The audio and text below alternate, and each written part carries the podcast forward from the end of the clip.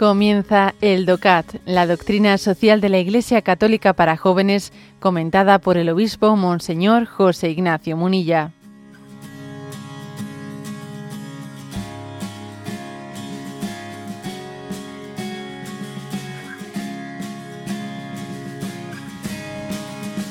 Punto 181.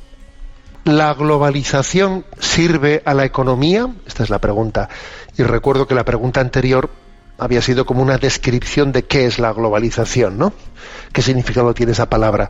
Pero ahora se pregunta la 181, ¿la globalización sirve a la economía? Y responde, la globalización que se ha apoderado del mundo no seguía ningún plan preestablecido.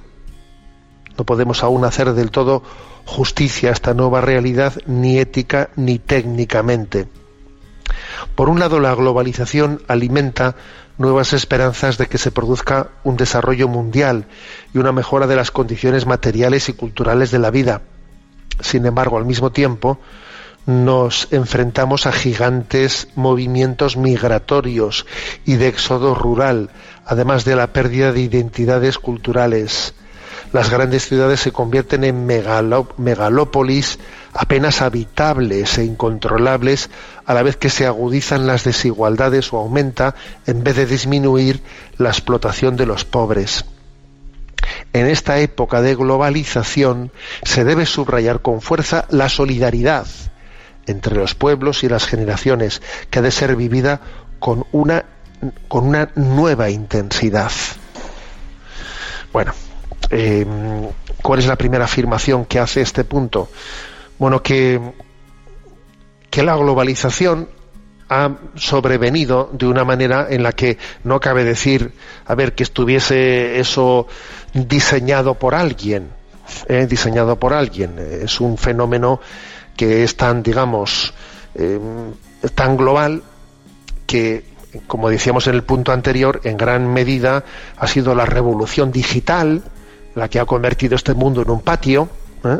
en un patio, eh, la desaparición de, o sea, la mejora de, las, de, los transportes, de las comunicaciones, claro, todo eso, todo eso ha conllevado eh, esta globalización, con lo cual, a ver, sería un poco absurdo el que alguien pensase esto de la globalización ha sido diseñado por alguien. No, hombre, no.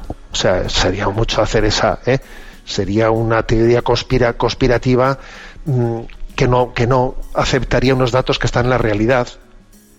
Eh, esto ha venido, ha sobrevenido de una manera que era imposible que no, no, no sobreviniese.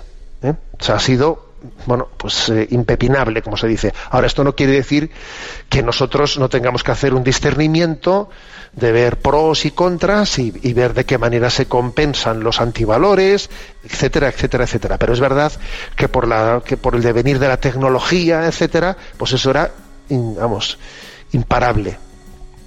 El hecho de que las nuevas comunicaciones hacen que uno en su televisión, en su pantalla, en su móvil, esté viendo lo que son las grandes capitales y lo esté comparando con lo que pasa en su lugar natal, etcétera. Claro, todo eso, eso tiene muchas consecuencias, muchas consecuencias. Bueno, entonces, eh, dicho, dicho eso, eh, hay que decir que mm, tenemos esperanza de que, de que esa globalización pueda acercar a a tantísimas personas, ¿no? A los que han sido desheredados, desheredados del desarrollo, del desarrollo, pues les puede acercar, ¿no? Al desarrollo, pero sin embargo, vamos a ser claros, ¿no? Eh, existen muchos riesgos y los riesgos principales, sobre todo, fijaros bien, son los de la pérdida de identidad cultural y espiritual. ¿eh? Esos son los, los grandes riesgos el que se vaya construyendo pues una especie de como si esto fuese un encefalograma plano, una especie de pensamiento único en todo el mundo, un pensamiento único políticamente correcto, que a través de los grandes medios de comunicación, a través de bueno, pues un, un pensamiento ¿no? que eh, a, través del cine, a través de etcétera, ¿no? Mm, de, figuras o de parámetros culturales, al final resulta que van a ser cuatro, eh, cuatro estrellas en el mundo, eh, las que sean, las que tengan cientos, ¿no? Cientos de millones de seguidores, que esos cientos de millones de seguidores pues están teniendo referentes, referentes que son personas, a ver, que viven quizás en la frivolidad, que si un futbolista, que si un cantante, que si un no sé qué, ¿no? O sea, las grandes figuras de referencia mundial son frívolas, son frívolas. ¿eh?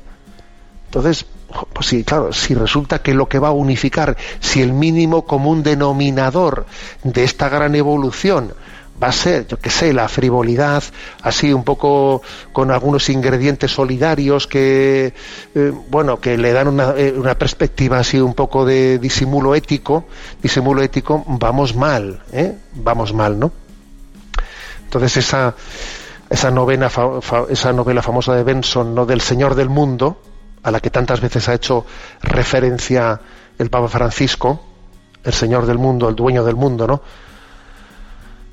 E, existe ese riesgo de que la globalización, eh, que, bueno, que viene de la tecnología, eh, pero se ponga al servicio de esa especie de, de modelo único, de nuevo orden mundial, nuevo orden mundial con un pensamiento único que se impone a todos, ¿no?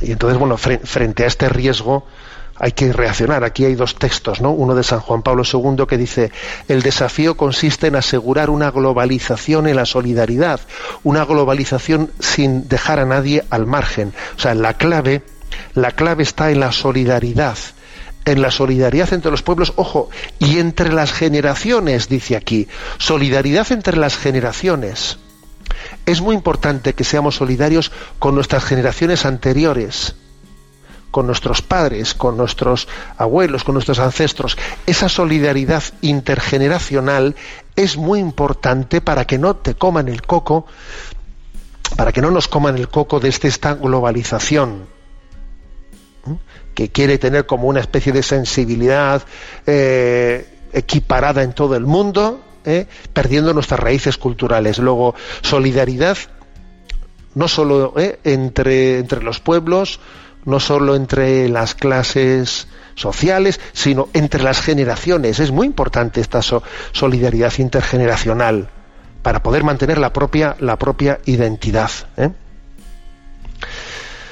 hay una frase así un poco como para de un historiador francés aquí René Remoz que dice el futuro el futuro el proyecto de futuro para la Iglesia es dar al alma a la globalización la Iglesia está llamada a dar alma alma a la globalización que la globalización eh, tenga alma alma en los valores que se transmiten alma en el respeto de la identidad de las culturas y de las personas, de las generaciones, de la familia, dar alma a la globalización, todo un proyecto ¿no? del que hacer de la familia.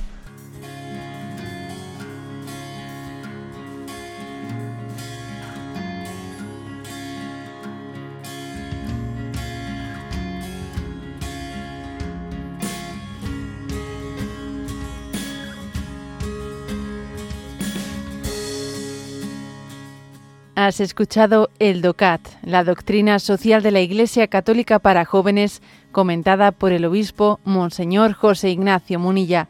Encuentra todos los audios en radiomaria.es.